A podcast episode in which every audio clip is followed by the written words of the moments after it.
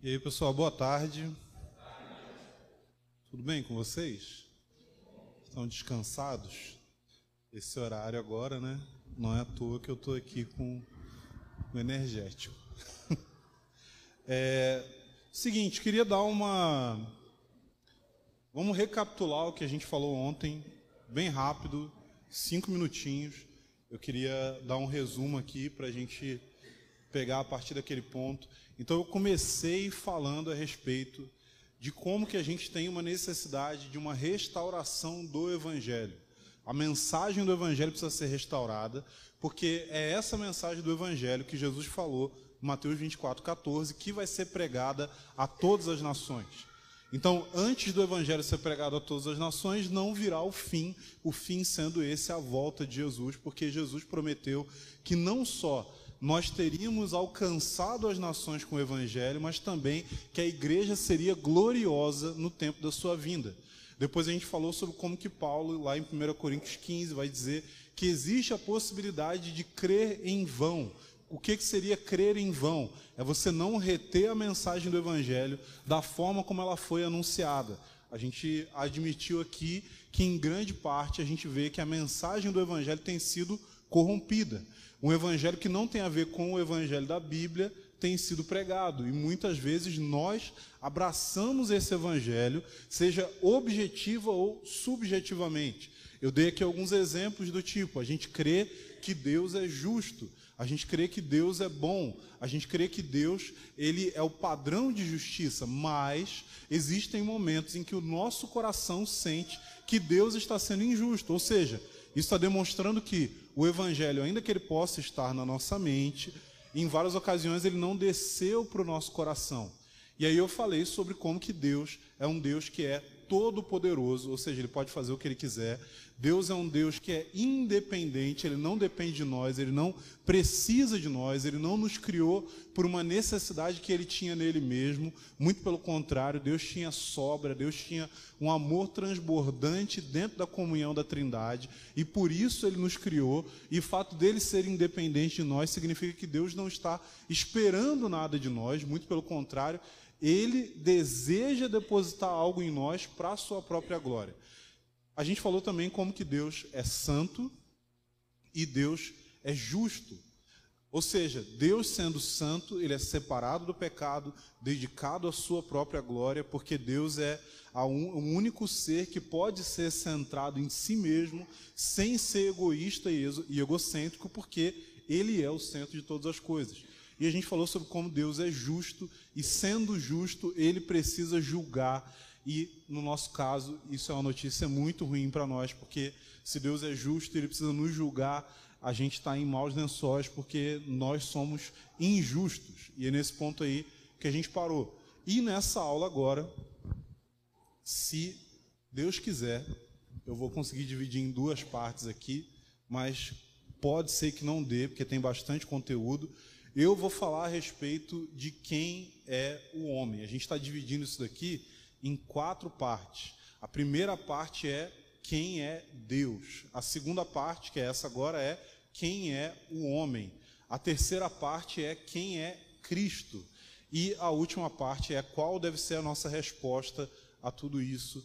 É, e isso daí vai constituir o resumo que a gente quer trazer aqui da mensagem do Evangelho. Então, Vamos começar agora a falar a respeito de quem é o homem. É, Para já te adiantar, eu vou ler muitas passagens bíblicas. Se a gente for parar para abrir em cada uma aqui, vai demorar muito tempo. Então eu tenho aqui no meu esboço já essas passagens e eu preciso que vocês confiem em mim, que eu não estou inventando. Mas se você está anotando, você pode anotar o endereço da passagem bíblica depois é até uma forma de você poder revisar o conteúdo e tal. Então, começando aqui, é, primeira coisa, a nossa tendência é dividir a humanidade entre bons e maus. Sabe aqueles filmes de faroeste? Tem o cara que é o bandido, que tem o chapéu preto. Aí tem o cara que é o mocinho, que tem o chapéu branco. E aí a gente olha para as pessoas desse jeito. A gente acha que tem gente que tem chapeuzinho branco, que a pessoa é boazinha. Aí a gente olha para aquela pessoa, se ela não é crente, a gente fala o quê? Só falta Jesus. e todo mundo que é crente é bonzinho. Todo mundo que é crente, né? Eu lembro quando, assim que eu me converti, se você me perguntasse, eu ia dizer: Ah, eu acho que os outros irmãos aqui, eles não pecam mais. Eu ainda peco porque eu estou começando. Mas logo, logo, eu vou chegar num estágio que eu não vou mais pecar. Assim como meus irmãos. Eu tive uma certa decepção. que foi também um alívio, porque aí eu vi que eu não estava sozinho. Que aí eu, você ficava assim, ué, mas por que, que eu não paro de pecar? Ela falou, não, mas os outros pecam também, e precisa arrepender, e precisa confessar, e precisa continuar na caminhada. Então, a nossa tendência é dividir a humanidade entre bons e maus. Isso não é a perspectiva bíblica. Do ponto de vista de Deus, a bondade humana natural, ela é só uma fachada.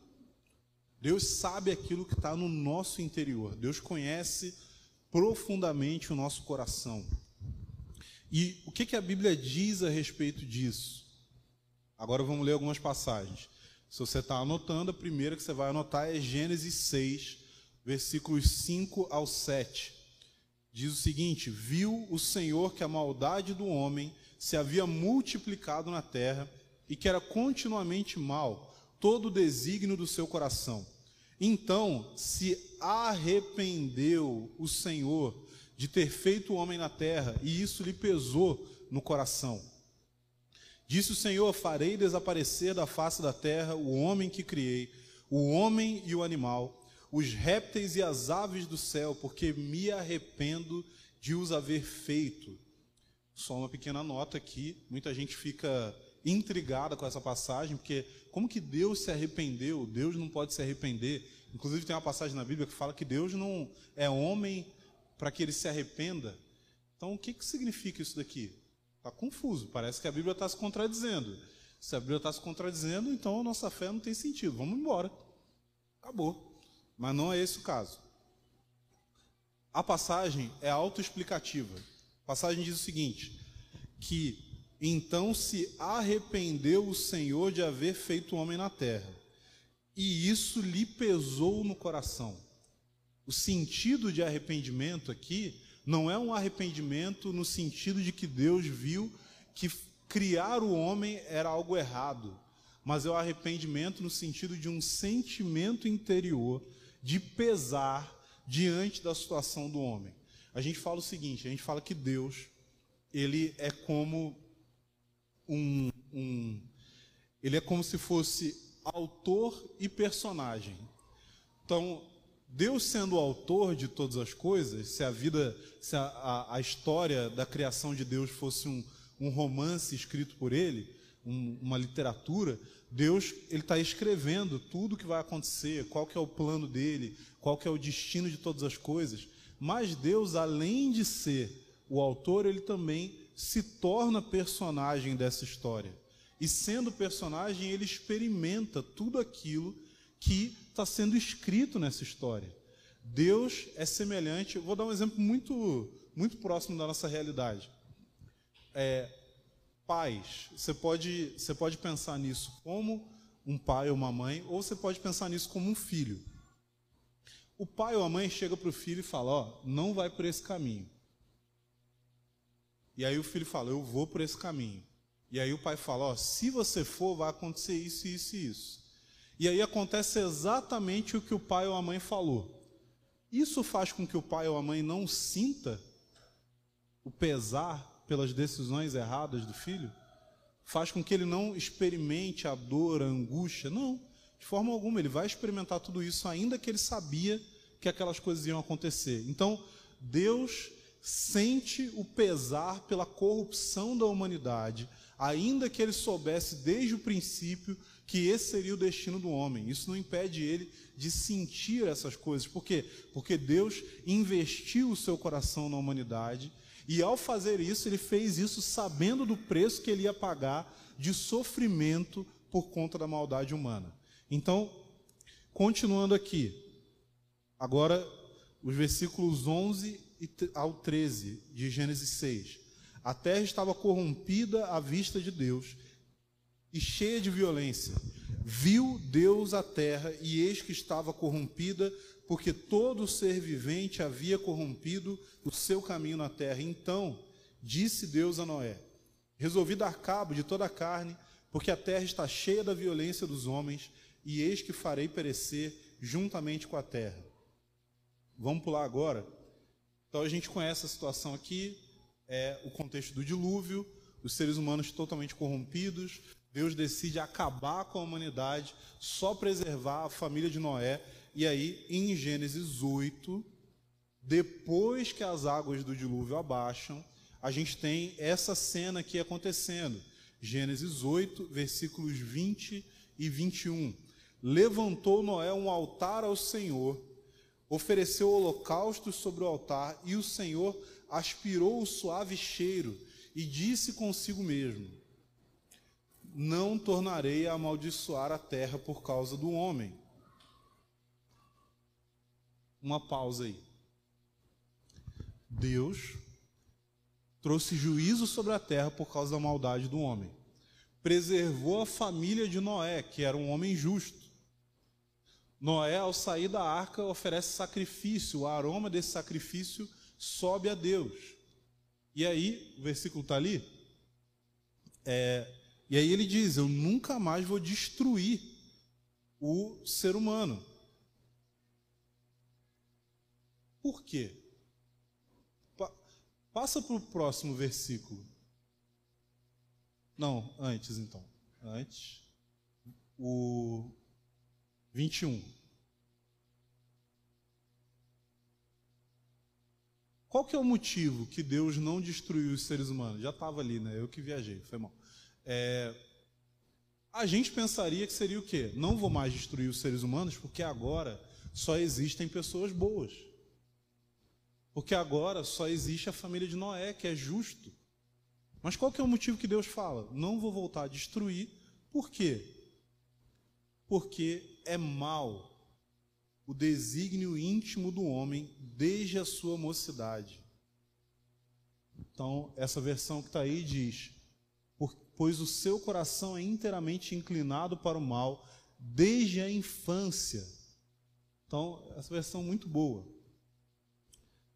Deus não decidiu que não ia mais destruir, porque agora só tinham pessoas boas.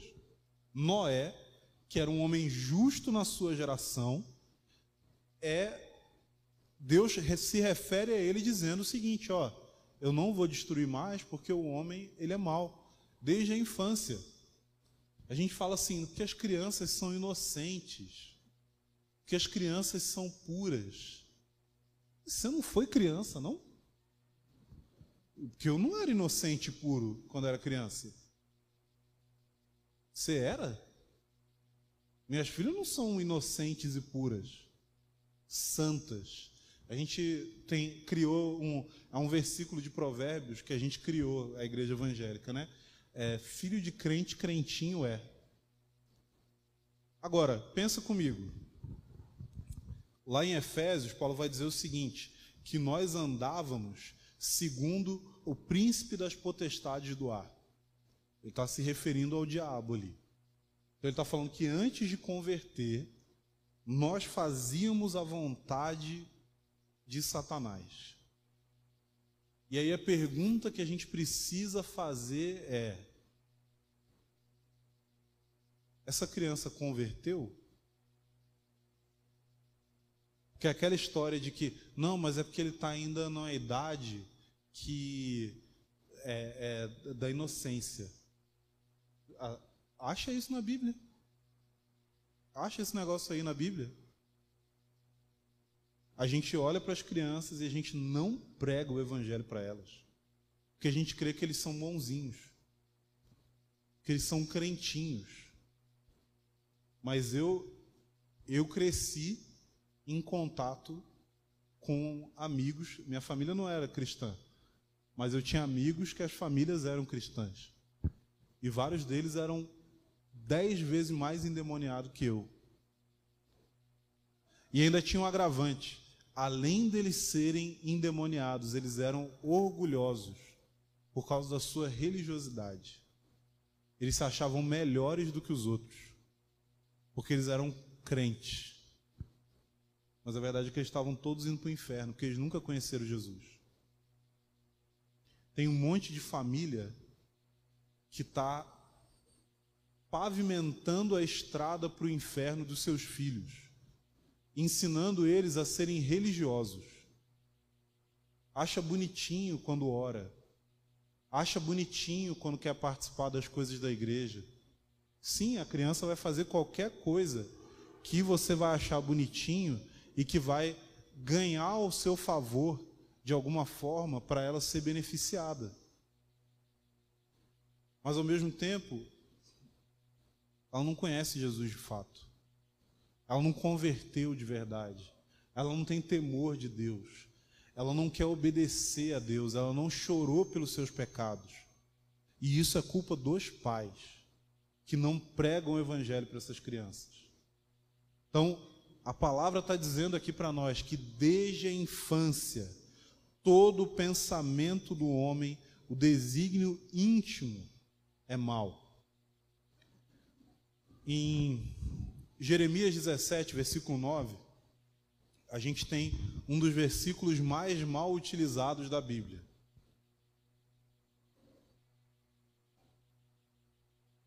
A gente usa esse versículo para dizer o seguinte, ó, você não pode confiar em ninguém não, tá? Porque é, enganoso é o coração mais do que todas as coisas, desesperadamente corrupto, quem o conhecerá? Aí a gente aplica isso para os outros. Mas o coração que é enganoso aqui é o seu. Não é o coração dos outros só. Não é só aquilo que as outras pessoas fazem. Aí a pessoa fala assim: não, mas eu tenho convicção no meu coração. Você pode ter convicção errado. Você pode ter convicção pecaminosa. Você pode ter convicção de teimosia. O coração é enganoso. Logo, o nosso coração pode nos levar por um caminho mau e a gente achar que esse é um caminho bom. Porque isso que é o sentido de engano. Engano é o quê? Engano não é só estar tá errado, é estar tá errado achando que está certo. Você tem a plena convicção que você está certo, mas na verdade você está errado. Isso daí que é engano. E é isso que o seu coração quer fazer com você. E aí você fala assim: não, mas Deus conhece meu coração. Sim, esse é o problema. esse que é o problema. Continuando aqui, gente. É, Isaías 64, versículos 6 e 7. Mas todos nós somos como o imundo, e todas as nossas justiças como trapo da imundícia.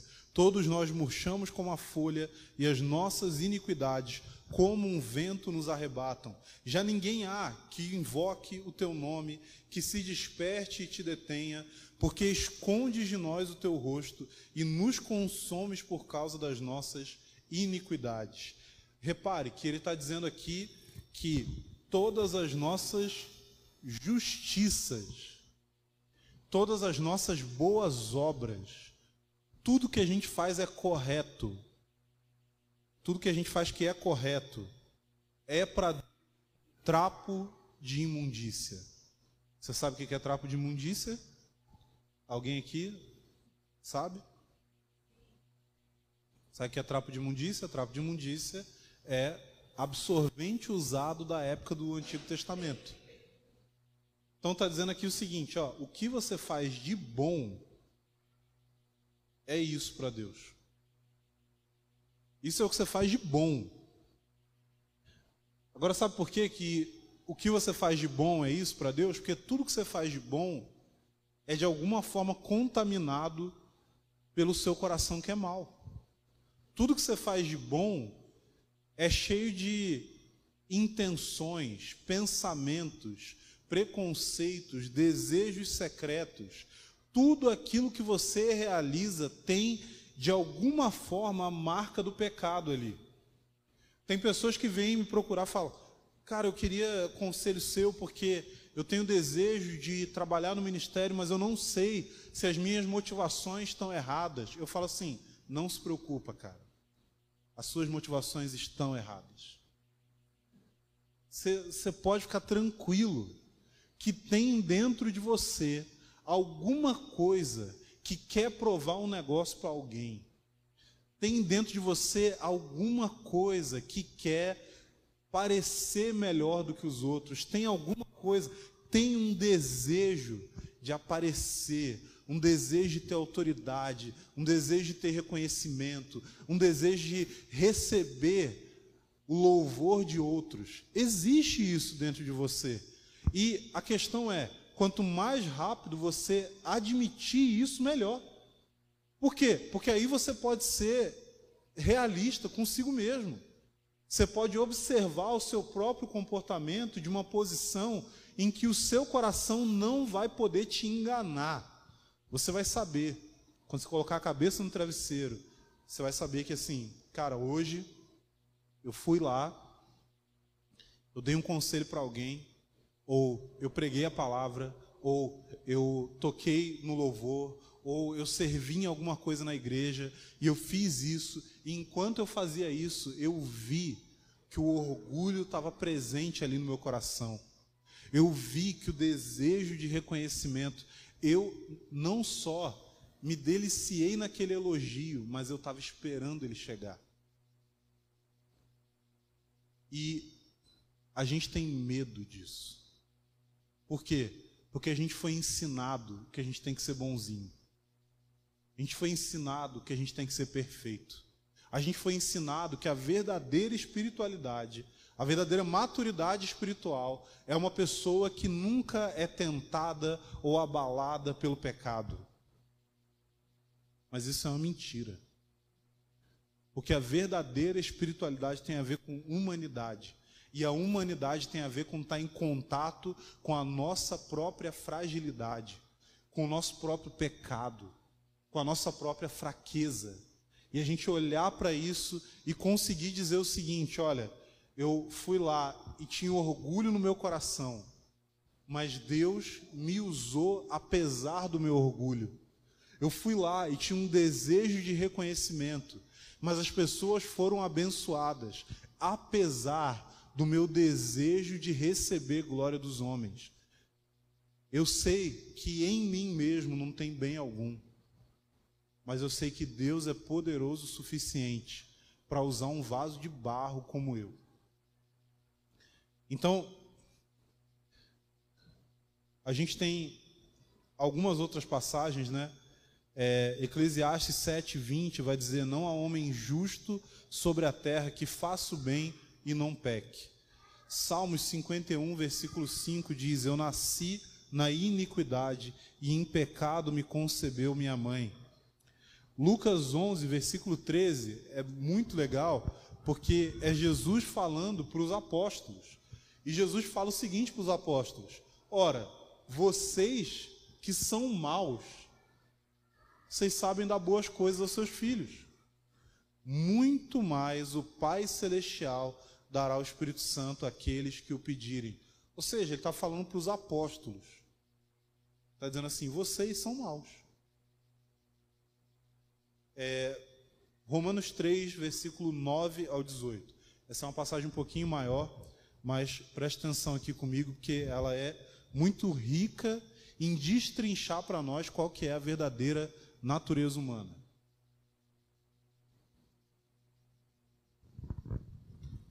Que se conclui? Temos nós qualquer vantagem?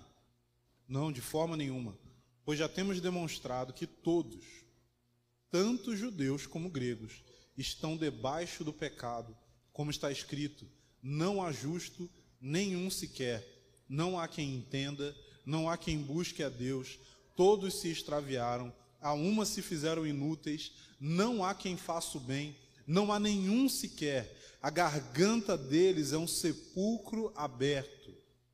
Com a língua urdo engano, veneno de víbora está nos seus lábios, a boca eles a têm cheia de maldição e de amargura. São os seus pés velozes para derramar sangue, nos seus caminhos a destruição e miséria. Desconheceram o caminho da paz. Não há temor de Deus diante dos seus olhos. Outra em Romanos, Romanos 7, 18, porque eu sei que em mim, isto é, na minha carne, não habita bem nenhum, pois o querer o bem está em mim, mas não, porém, o efetuá-lo.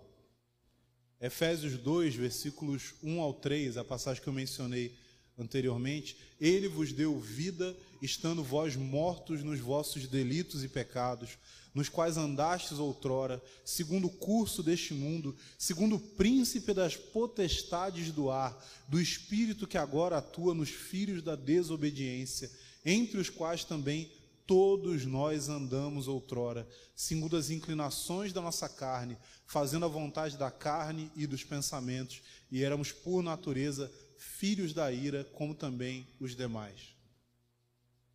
E até mesmo 1 João, versículo 1, oh, capítulo 1, versículos 8 e 10. Versículo 8 diz: Se dissermos que não temos pecado nenhum, a nós mesmos nos enganamos, e a verdade não está em nós. Versículo 10: Se dissermos que não temos cometido pecado, fazemos-lo mentiroso, e a sua palavra não está em nós.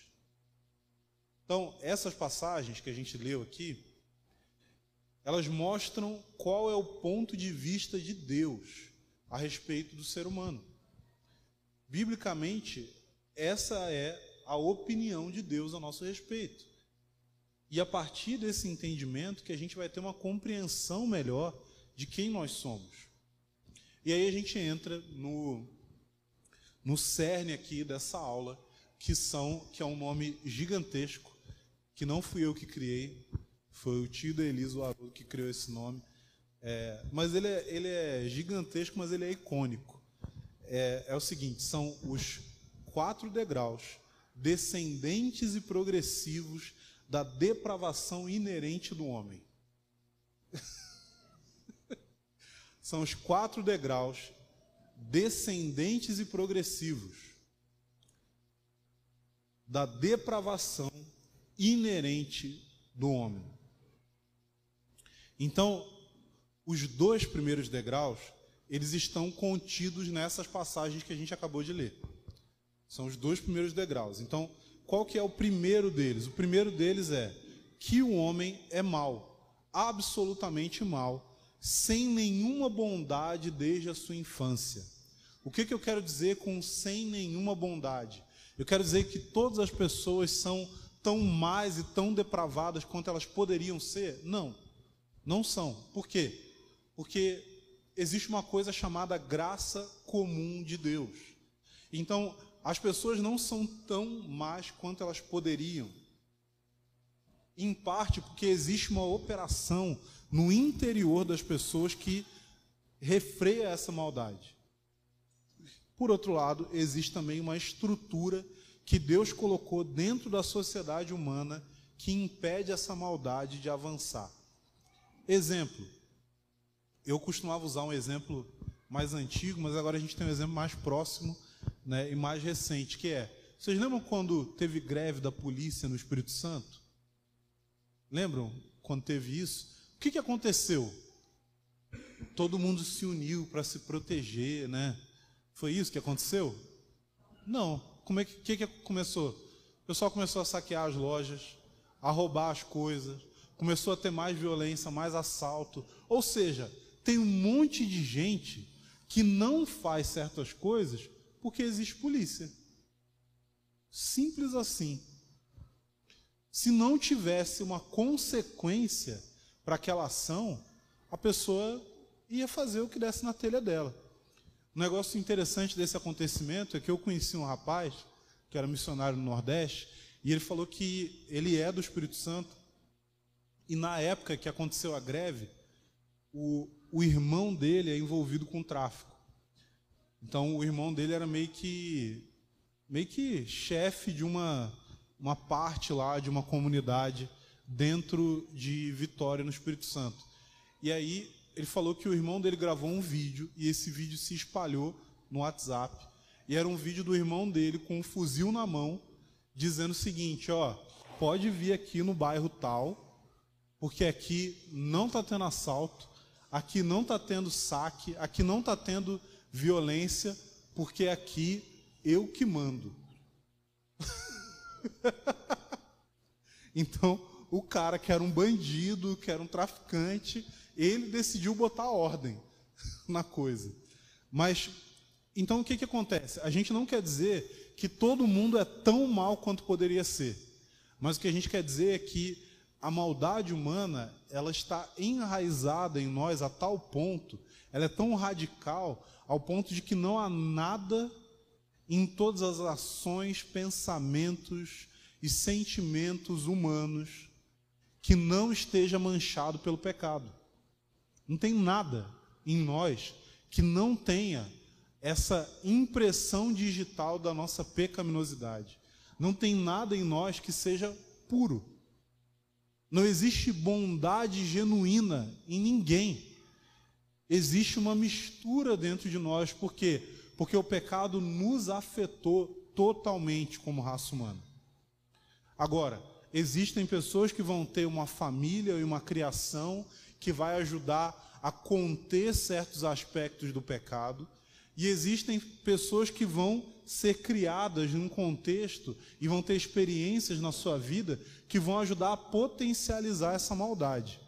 Mas a realidade é que não existe diferença da maldade de alguém que é um cara totalmente assim, um, um estuprador, um bandido, uma pessoa que faz mal a todos ao seu redor, e um cara que é um pai de família correto, que não trai sua esposa, que não, não sonega seus impostos, que não faz gato de energia, que não rouba sinal de TV, que ele é todo correto.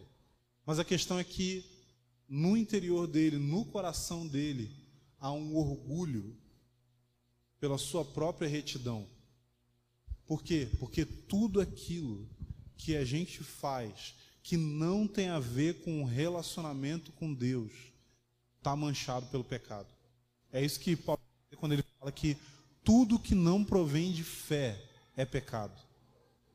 Então, o orgulho da nossa própria justiça já é pecado suficiente. Vocês sabem que é, tem um autor, C.S. Lewis, ele vai dizer que o diabo ele está totalmente satisfeito em trocar um pecado de imoralidade sexual por um pecado de orgulho da sua espiritualidade. Que ele fala que o pecado de imoralidade ele é um pecado é, ele é um pecado mundano, carnal. Ele é um pecado humano. Mas o orgulho é um pecado com o qual o próprio Satanás consegue se identificar. Então é muito mais nocivo um religioso cheio de arrogância espiritual do que uma pessoa promíscua. E Jesus demonstrou isso porque ele era muito mais duro com os fariseus do que com as prostitutas e com outras pessoas depravadas da, da sociedade. Então, continuando aqui vamos falar a respeito do segundo degrau. Então, primeiro é que o homem é mau, absolutamente mau, sem nenhuma bondade desde a sua infância. O segundo degrau é que o homem, além de ser mau, não tem possibilidade alguma em si de deixar de ser mal, de progredir do mal para o bem, de melhorar, de evoluir. E isso daqui já começa a pegar um pouco mais no nosso calcanhar de Aquiles. Começa a pegar um pouco mais no nosso ponto fraco. Por quê? Existe uma crença profunda de que a gente consegue melhorar. A gente consegue melhorar. É, é possível. A gente tem essa, essa esperança. Então, Jeremias 13, 23 diz o seguinte: Pode acaso o etíope mudar a sua pele, ou o leopardo as suas manchas? Então Poderíeis vós fazer o bem, estando acostumados a fazer o mal? Então, o profeta está dizendo aqui: olha, você não consegue mudar. Você não tem poder sobre isso, você não tem força suficiente para isso. Você continua sendo mal, você não consegue fazer essa progressão. E aí a gente entra naquilo que está ligado ao terceiro degrau. Terceiro degrau ele vai falar o seguinte, que o homem, além dele ser mal e dele não ter a possibilidade de mudar, ele também é iludido. O que, é essa ilusão?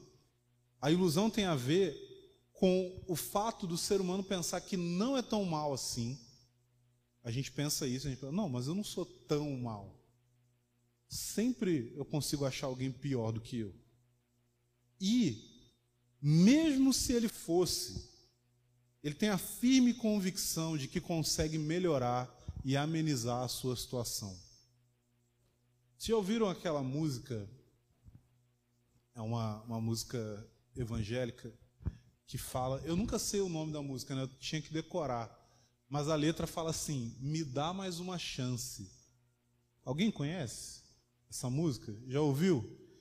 E aí, como é que é a letra? Fala assim: Me dá mais uma chance. Eu quero matar a minha carne. É isso? É isso?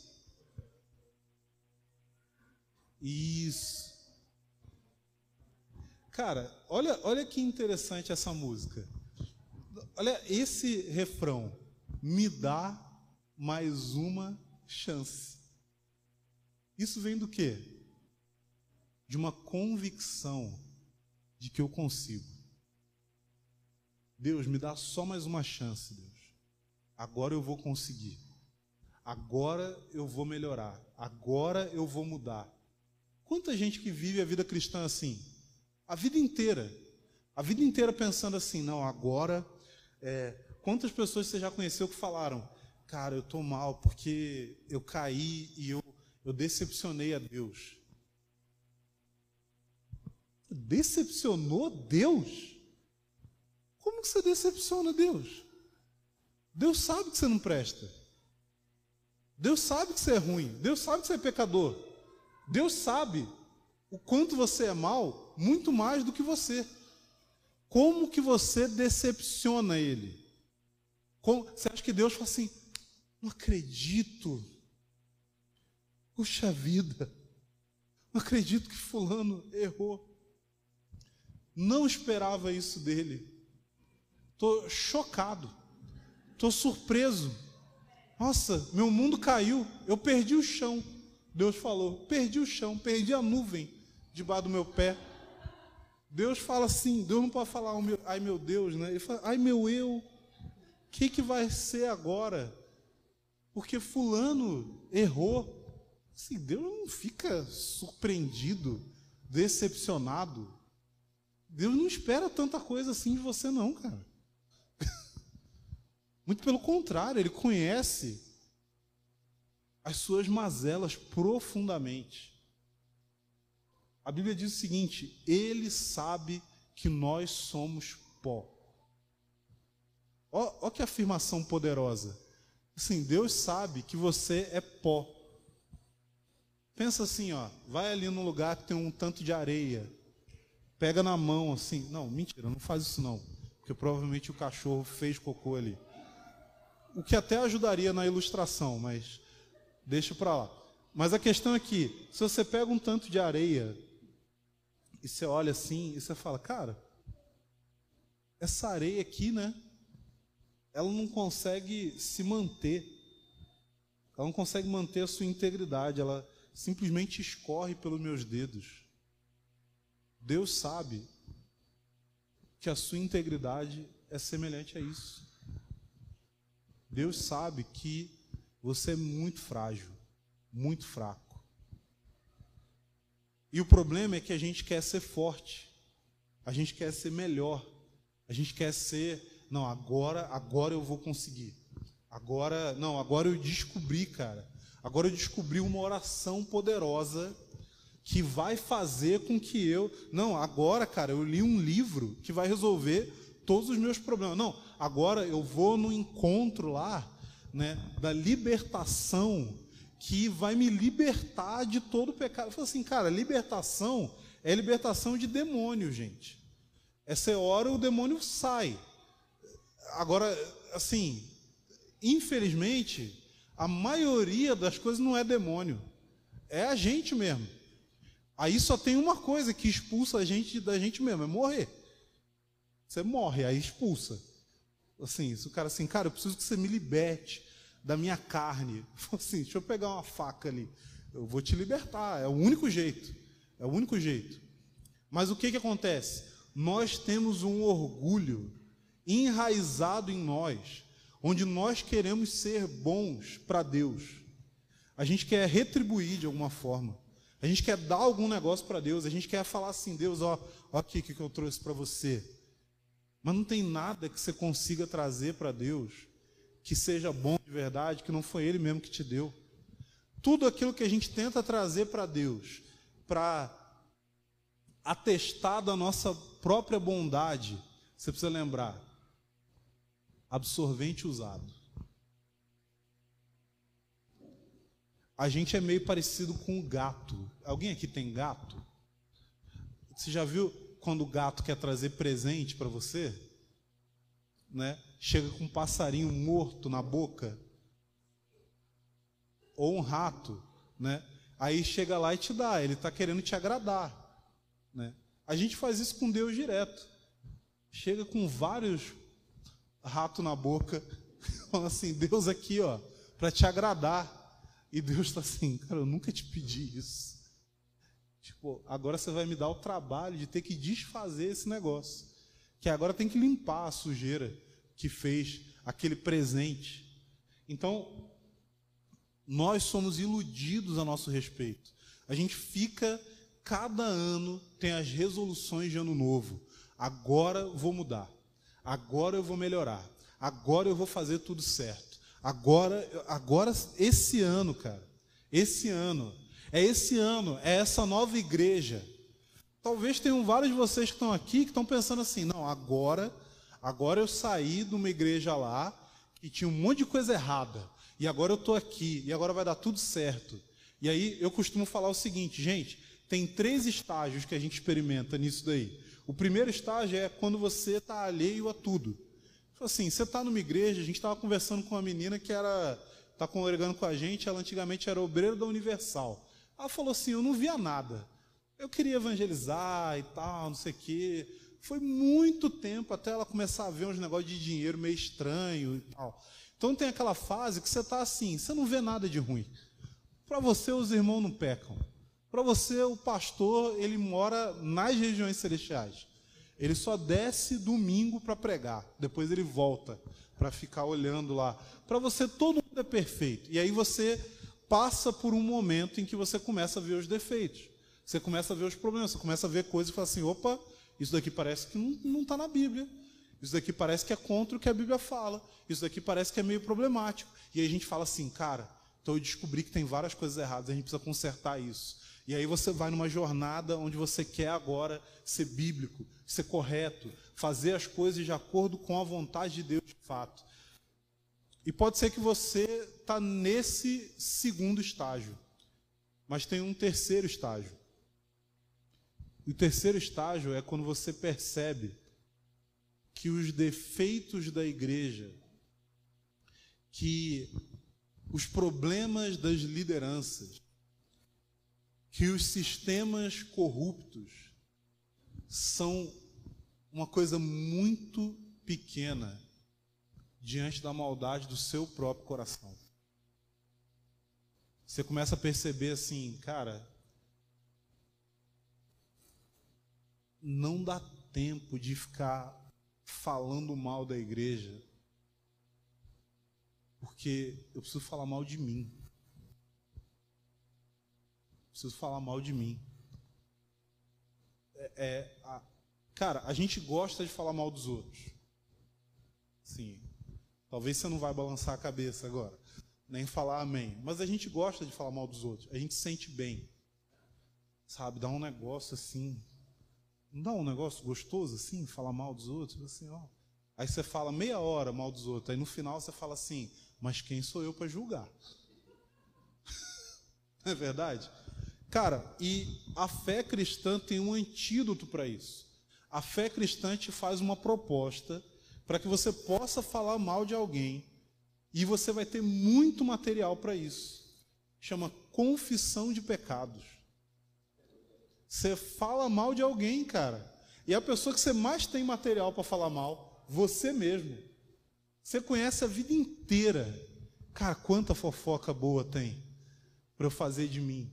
Quanta besteira que eu fiz, quanta idiotice que eu pensei, quanta maldade que tem no meu coração. Nossa, a gente fala e a gente gosta de falar. Eu, eu, eu falei com o pessoal lá esses dias em Campinas, eu falei, cara, a gente sabe um negócio que a gente gosta? A gente gosta de falar o seguinte: você viu o que, que fulano fez? Que absurdo. Cara, não tem negócio mais gostoso do que falar assim, que absurdo. Ah, não é legal quando a gente fala assim, nossa, você viu o que. Fulano, que absurdo essa atitude, que absurdo. Que absurdo, porque aí parece que é um negócio tão distante de nós. A gente está anos-luz, a gente está num outro estágio de iluminação espiritual, onde esse pecado dessa pessoa é uma coisa tão desprezível para nós. Mas vamos trocar, vamos começar a falar assim, cara, você viu o que, que eu fiz, cara? Você viu o que eu falei para aquela pessoa? Cara, eu estava com a intenção toda errada ali, naquela minha fala. Eu estava doido para que a pessoa me elogiasse, falasse bem de mim. Eu estava doido para que a pessoa reconhecesse o que eu estou fazendo. Que absurdo, cara. Olha só. Eu falo que eu sou crente, mas eu cheio de orgulho, cheio de desejo de aprovação humana. Que absurdo. É isso que a gente deveria fazer. Mas a gente é iludido. A gente acredita que, cara, agora eu vou conseguir melhorar. É agora, agora, agora eu achei a solução. É essa nova igreja, é esse novo livro, é esse novo conceito, é essa nova oração, é qualquer coisa que a gente achar qualquer coisa que a gente possa dizer que o problema não está em nós, enraizado. O problema está em como eu estou fazendo as coisas.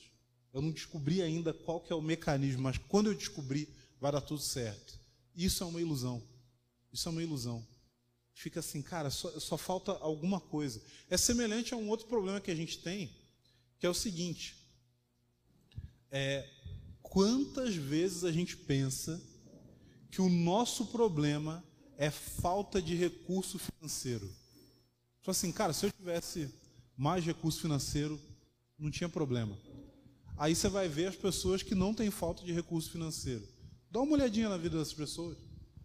Essas são as pessoas que se matam, são as pessoas que abusam de droga, que abusam de álcool, que ferram com a vida. Agora, sabe por que você vê tanta gente famosa e rica toda zoada, é porque essas pessoas perderam uma habilidade que nós temos. Eu posso colocar desculpa na falta de dinheiro. Eles não podem mais. É terrível. Cara, é terrível. Terrível você não poder fazer isso. Você não poder fazer assim, não. Cara, é, se eu tivesse sucesso e dinheiro, eu estava bem. Eu só não estou bem por conta disso. Mas quando você tem sucesso e dinheiro, aí você vai falar que você está mal por quê? Culpa é de quem? Aí só pode ser sua, né? Aí é terrível, né? Aí entra aquele ditado, né? Se a culpa é minha, eu coloco ela em quem eu quiser. Mas aí você não tem mais essa possibilidade, você não consegue mais. Você precisa falar assim, então, eu não sei o que está errado em mim. E é o que acontece com essa galera. Agora a gente vai para o quarto degrau. É...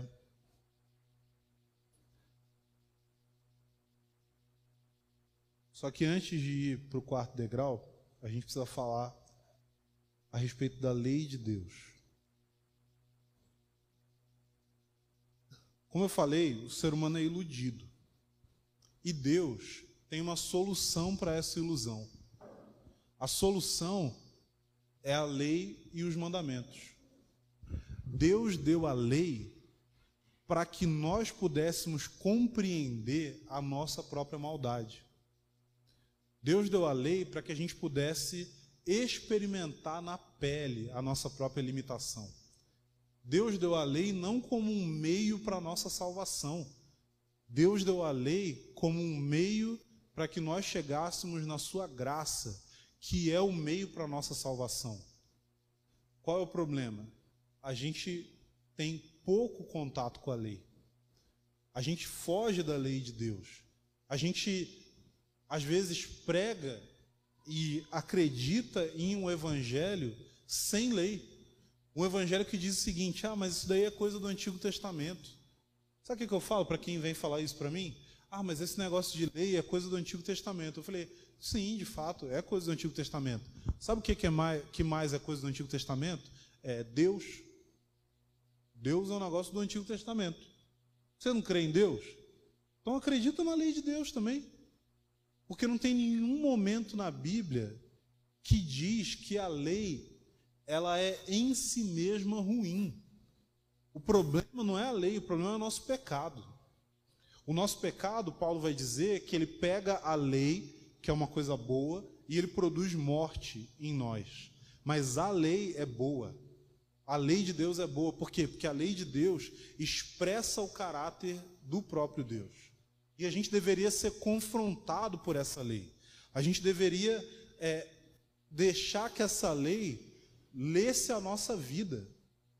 A gente deveria olhar para aquilo que Jesus falou e entender que Jesus no Sermão do Monte, ele não estava rejeitando a lei, ele estava aplicando a lei. Porque os fariseus, eles pegaram a lei e a distorceram. Os religiosos usaram a lei de uma forma indevida. Mas Jesus estava dizendo: olha, existe o coração da lei, e vocês precisam compreender que coração é esse. Então a gente tem que olhar para a lei no Antigo Testamento, a gente tem que olhar para os dez mandamentos, a gente tem que olhar para os padrões morais de Deus. Tudo que Jesus falou no Sermão do Monte, cara, dez mandamentos. Perguntaram para Jesus qual, qual é o maior de todos os mandamentos. Ele falou: amar a Deus acima de todas as coisas e amar o próximo como a, como a ti mesmo. Sabe de onde vem, pelo menos boa parte disso que ele está falando? Levítico. Levítico, gente. Aquele livro lá que você pula na hora de fazer leitura bíblica. Jesus falou que o maior mandamento está ali. Então, o que, que acontece? Se a gente despreza a lei, a gente tem pouco efeito da graça. A gente não consegue perceber.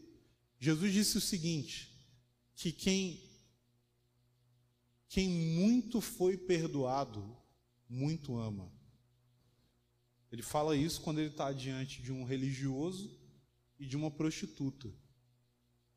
Ele quis dizer que a prostituta tinha um profundo amor por ele por causa do muito que foi perdoado dela.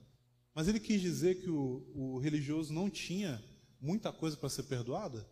Foi isso que ele quis dizer?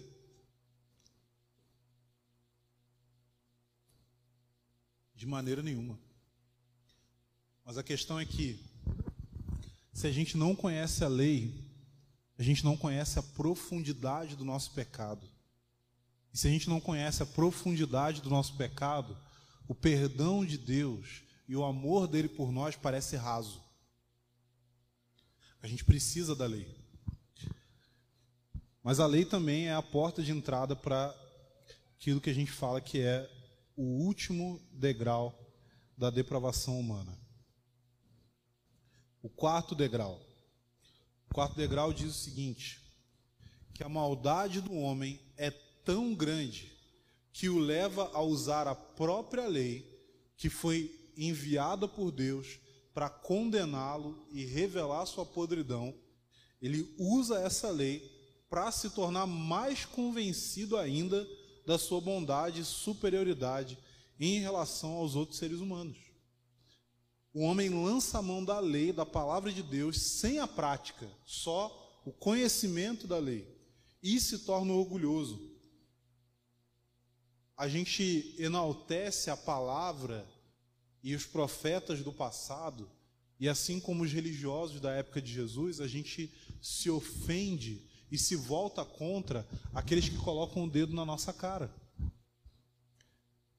O quarto degrau de depravação é que o homem, além de mal, além de impossível, além de, da impossibilidade dele mudar, além da ilusão que ele tem a respeito de si mesmo, que ele não é tão mal e que se ele for mal, ele consegue mudar a si mesmo, é só ele se, se esforçar um pouco. Além disso tudo, existe esse degrau aqui, e esse é um degrau especial para nós, evangélicos que a gente se acha. Você sabe qual é a maior acusação contra a igreja evangélica? Sabe qual que é? é que evangélico se acha melhor que os outros. Essa é a impressão que as pessoas têm. E essa impressão não é. Tem não, eu estou sendo perseguido no trabalho. Estou sendo perseguido. Aí a pessoa fala assim: estou sendo perseguido no trabalho porque meu patrão é ímpio. Assim, já começa aí. Você está chamando o cara de ímpio. Assim, como é que você relaciona com essa pessoa? São um poço de orgulho, de arrogância, você acha melhor do que todo mundo, acha que você não pode se misturar com esses meros pecadores, e você quer que as pessoas achem você a oitava maravilha do mundo. As pessoas sentem cheiro de hipocrisia e arrogância. E, cara, a gente está fedendo. Está fedendo. Nosso orgulho, nossa arrogância é igual é igual bafo, né? Já viu? Quem tem bafo não, não percebe que tem bafo, né? Não é verdade? Gosto de falar perto também. Não sei por quê. Mas se você for perguntar por aí, essa vai ser a maior acusação das pessoas. E eles têm razão. A gente se acha melhor do que os outros. E a gente se acha melhor do que os outros por quê? Porque a gente conhece a palavra. Porque a gente vai no culto. E é óbvio que existem mensagens que são pregadas aí que não necessariamente ajudam esse processo, né? Porque você, irmã, não foi criado para ser para ser cauda. Você foi criado para ser cabeça e não cauda. Né? Você foi criado para ter o melhor dessa terra. Você é filho do rei. Interessante, né? É... Mas o filho de Deus mesmo, parece que não foi esse caminho que ele tomou. Eu não vi Jesus falando assim, ó, eu, eu sou cabeça e não cauda. Eu não vi Jesus falando assim, não, eu quero ter o melhor dessa terra. Eu não vi Jesus exigindo coisas pelo fato dele ser o filho de Deus, dele ser o Messias. Pelo contrário, ele sofreu, ele foi humilhado, ele perdeu. E até onde eu me lembro, a Bíblia fala a respeito de nós, como povo dele, sermos discípulos dele que significa que nós devemos seguir Jesus. A gente deve imitar a vida dele. Mas nós somos religiosos. Nós conhecemos a palavra de Deus. E a gente acha que isso é grande coisa. É interessante que Paulo vai dizer em Romanos 1 que a lei de Deus foi dada, um dos motivos que ele coloca é para que todo mundo seja encerrado debaixo do pecado. Ou seja, a lei ela veio para mostrar que está todo mundo errado. E aí ele usa uma frase interessante. Ele fala assim: para que toda boca se cale. A lei de Deus deveria calar nossa boca. Pelo fato de calar nossa boca, nós deveríamos ser o povo mais humilde do mundo. Porque a Bíblia não fala que pelo fato de você ser crente, você é melhor do que os outros. Fala o contrário. Fala que Deus escolheu as coisas loucas desse mundo para confundir as sábias. Que, que Deus escolheu as coisas desprezíveis. Ou seja, basicamente, Ele está dizendo: olha, se você é crente, saiba do seguinte: você faz parte do grupo dos piores exemplares da humanidade. Se você é crente, você é pior do que os outros. Porque Deus quer mostrar a sua glória. E Ele não vai mostrar a sua glória pegando os melhores. Ele vai mostrar a sua glória pegando os piores. Se você crê em Jesus, se você foi atraído por Ele, é porque você é um meio que Deus encontrou para demonstrar o seu poder e a sua glória. E Ele quis escolher as maneiras mais difíceis.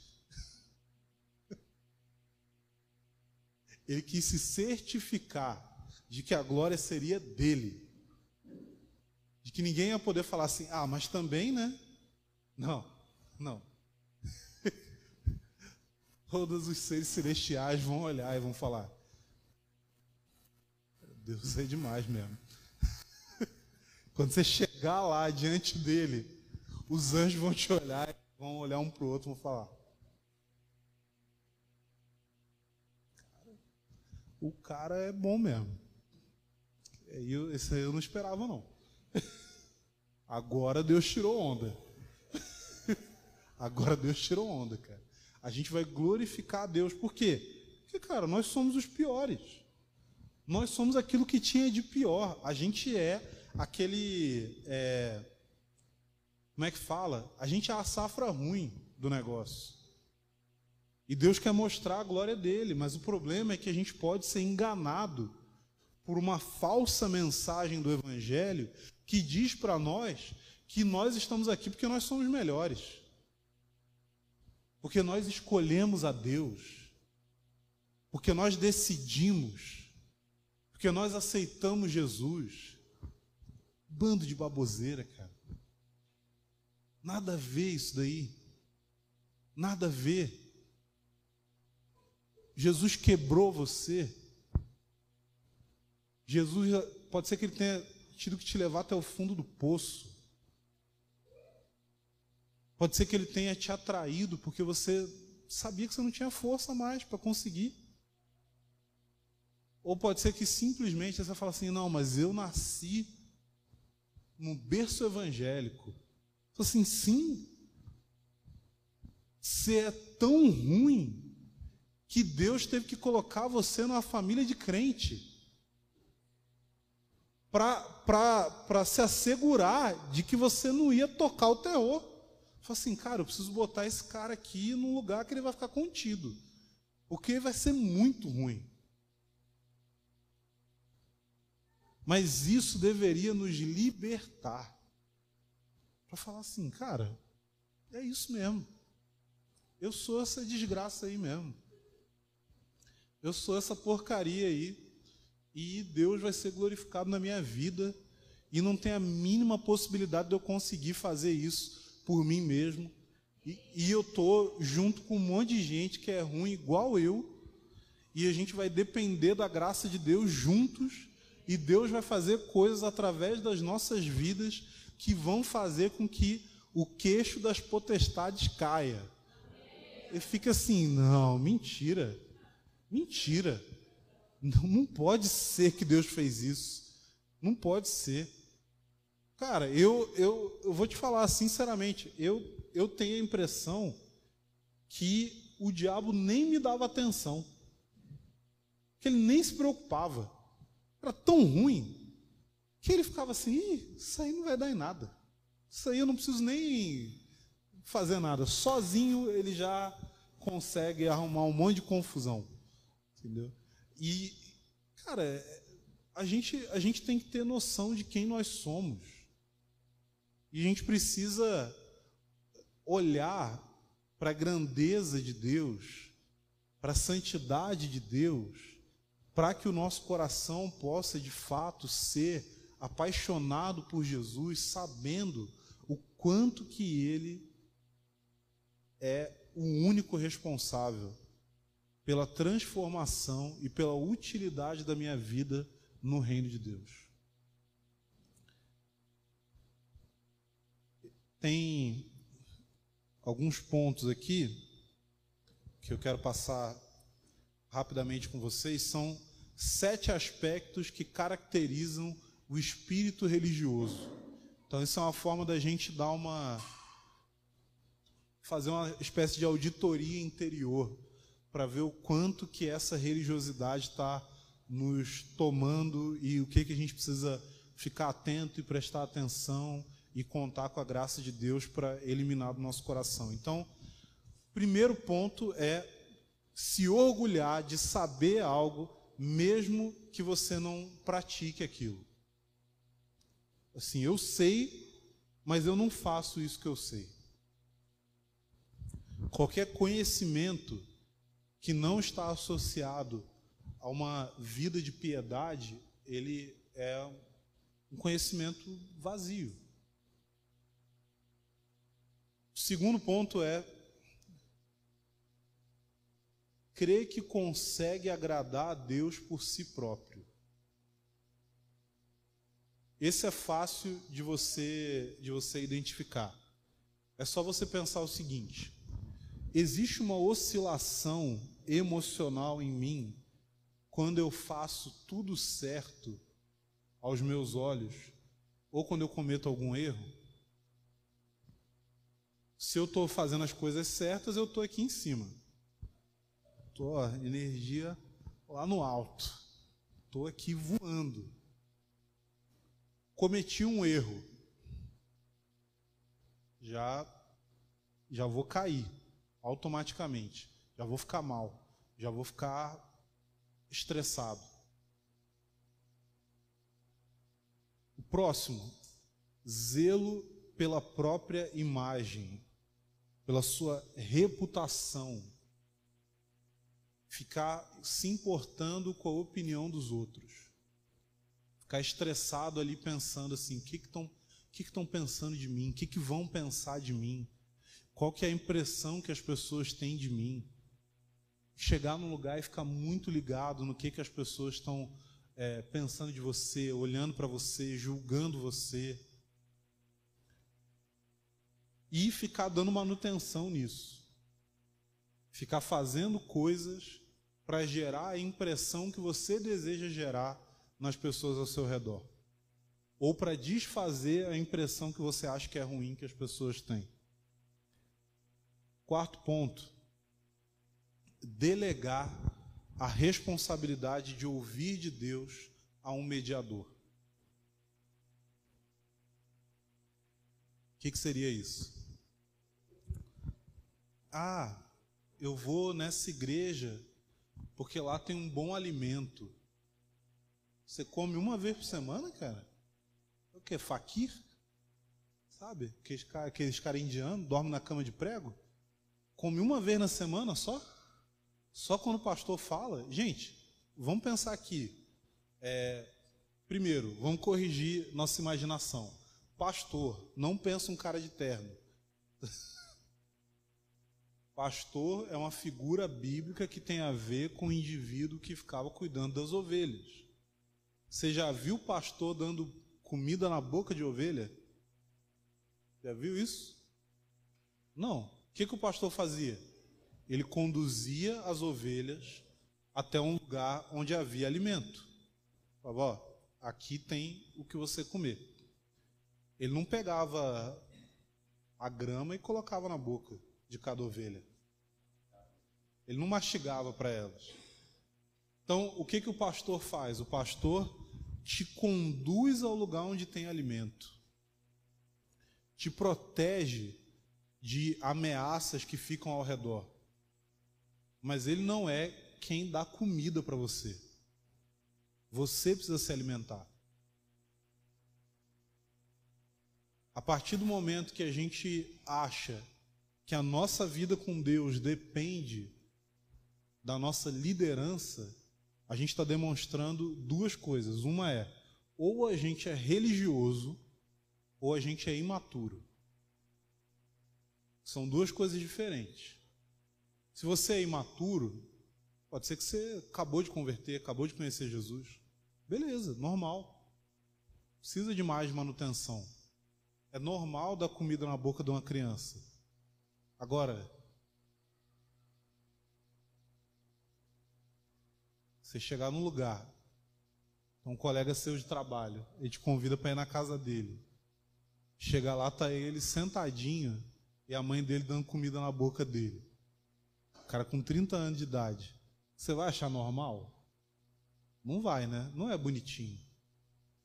Então, o que, que acontece? A gente pode ser imaturo, e se você é imaturo na fase correta, não tem problema, mas você pode ser religioso. O que, que significa ser religioso?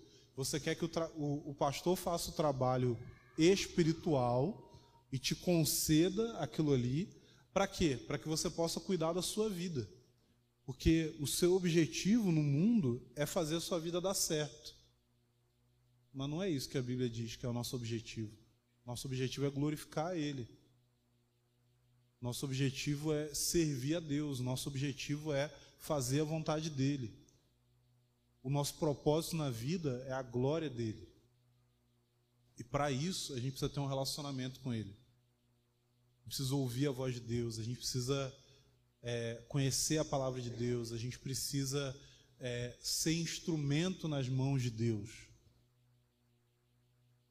Tem muita gente que vai de um extremo ao outro, vai do ativismo é, na igreja, aí abandona o ativismo e aí agora fala assim: não, agora eu quero cuidar só da minha vida. Assim, ué, você está você tá você só está trocando um erro por outro. O foco não é você se tornar uma pessoa que tem tempo para você, que foca em você mesmo. Assim como o foco não é você viver em função de servir um ser humano que se coloca como uma autoridade espiritual. O foco é servir a Deus. E aí, para servir a Deus, a gente vai ter que exercer uma certa autonomia que só vem por meio de relacionar com Ele, ouvir Ele, estar diante da palavra, crescer, amadurecer e se preocupar com outros. Isso é o natural. O quinto ponto é barganhar com Deus achando que pode apaziguá-lo e ganhar suas bênçãos através de boas obras ou ritos religiosos. Hum. Uma vez a gente estava numa situação, é, e aí veio um casal, um casal mais velho já, falar com a gente. E aí estava tendo um problema na família, né? o filho estava com, com a esposa doente e, e aí o, o pai veio conversar com a gente e falou assim: é, Nossa, isso daí deve estar tá acontecendo porque ele é, cometeu esse erro aqui, porque ele saiu desse lugar e não, não se submeteu e tal. E aí eu, com muito constrangimento, tive que falar, porque era uma pessoa mais velha, madura já, eu tive que falar assim, eu falei, olha, quem fica tent... quem na Bíblia, quem fica tentando encontrar qual é o erro que o outro cometeu para que a pessoa esteja passando por sofrimento, são os amigos de Jó. E eles estavam errados. A gente fica achando que se tem alguma coisa dando errado na nossa vida é porque a gente errou. Não, se tem alguma coisa dando errado na sua vida, vamos ver. É, você é um pecador que vive num mundo que é cheio de pecadores, num sistema que é controlado por Satanás, é, que está em rebeldia contra Deus. Acho que tem muita chance das coisas darem errado. Tem muita chance de coisas darem errado na vida. Isso, a gente não deveria ficar tão surpreso. Então, mas a gente acha que a gente consegue fazer coisas para Deus e servir a Deus e, e assim fazer determinados sacrifícios e que de alguma forma Deus fica em dívida conosco. Isso aí é o espírito religioso, achando que Deus, tratando Deus como se ele fosse um ídolo. Quando, quando o povo de Israel estava no deserto e Moisés subiu no monte, eles se reuniram, eles pressionaram Arão, né? Irmão de Moisés, falaram: ó, oh, a gente não sabe para onde que Moisés foi, é, faz uns deuses aí para gente. E aí ele vai lá e faz o bezerro de ouro. Só que se você reparar na passagem, é, o que eles falam a respeito do bezerro de ouro é: Eis aí Israel, o Deus que te tirou do Egito. eles chamam o bezerro de ouro de Yahvé. Eles estavam querendo relacionar com Deus, mas tratando Deus como se fosse um ídolo. Logo, eles não estavam lidando com Deus, de fato. Então, às vezes, a gente quer se aproximar de Deus, mas a gente está tratando Deus como se ele fosse um ídolo, o qual a gente consegue controlar. Né? E isso aí, além de ser mentira, além de não dar certo, isso também distorce a nossa relação com Ele. Então, boas obras, ritos religiosos não vão apaziguar a Deus nem ganhar a bênção dele. É, sexto ponto é julgar os outros se comparando com eles. Mas isso a gente não faz. Eu ouvi dizer que fora do Brasil é bem comum, mas a gente aqui, graças a Deus, não tem esse hábito de se comparar com as pessoas, de julgar os outros, né? Então a gente pode passar para o próximo ponto. Agora, o último ponto, o sétimo, é aceitar um papel sacerdotal em detrimento do sacerdócio alheio. Basicamente é aceitar que alguém transfira a responsabilidade espiritual para você.